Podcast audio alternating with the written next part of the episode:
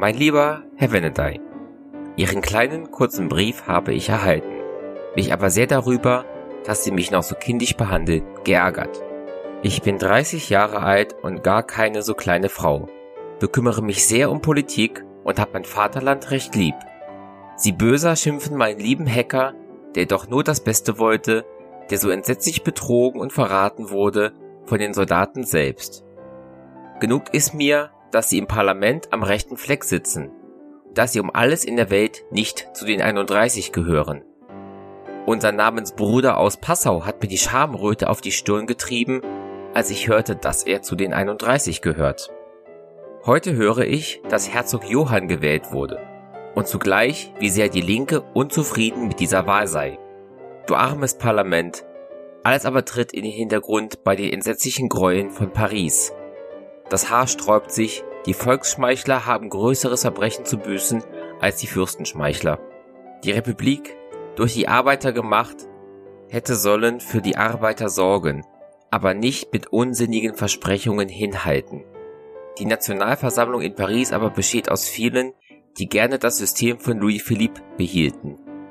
Das wissen die Arbeiter recht wohl, während dem andere sie aufhetzen, ihnen Versprechungen, Lobeserhebungen machen, die ihnen nicht gebühren. Freilich gibt es nichts Schöneres als Kommunismus, wie ich ihn verstehe. Das heißt, man sorge zuerst für seine Nebenmenschen, dann esse man, erst dann ruhe man, dann erst sei man glücklich. Wie schön wäre es, wenn wir alle arbeiteten und alle zu essen hätten. Louis Blanc hat so himmlisch schöne Projekte darüber entworfen, dass ich oft meine, alle Menschen müssten dies ernstlich wollen. Über die neue Revolution in Paris höre ich die verschiedensten Urteile, dass ich gerne auch Ihre Meinung darüber hören möchte. Sie können mir sicher mit Gewissheit sagen, welchen Grund die neue Revolution hervorgebracht. Gustav ist ganz auf Seite der Arbeiter, sagt, es sei an der Zeit, dass die Reichen aufhören, zusammenzuscharren, dem Armen zu rauben. Ich glaube fast, dass man den Arbeitern, wie gesagt, zu viel gehuldigt. Teils aus Angst, teils aus Interesse. Glaube aber nicht, wie so viele, dass irgendein Prinz im Hinterhalt lauerte. Auffallend ist aber, dass Louis Blanc zum Minister ernannt wurde. Mit unserer Reise nach Frankfurt sieht's bös aus.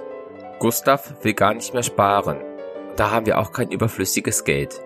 Sie haben aber gewiss einmal so viel Zeit, um uns zu besuchen.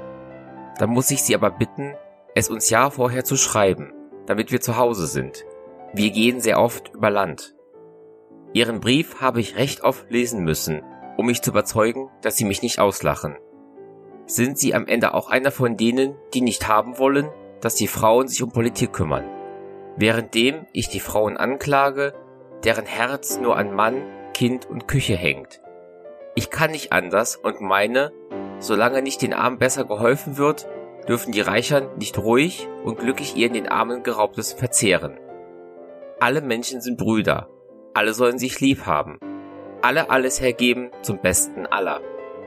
Wenn wir so ein Parlament hätten, das dies verwirklichen könnte, wollte, oh, dann stünde es anders um uns.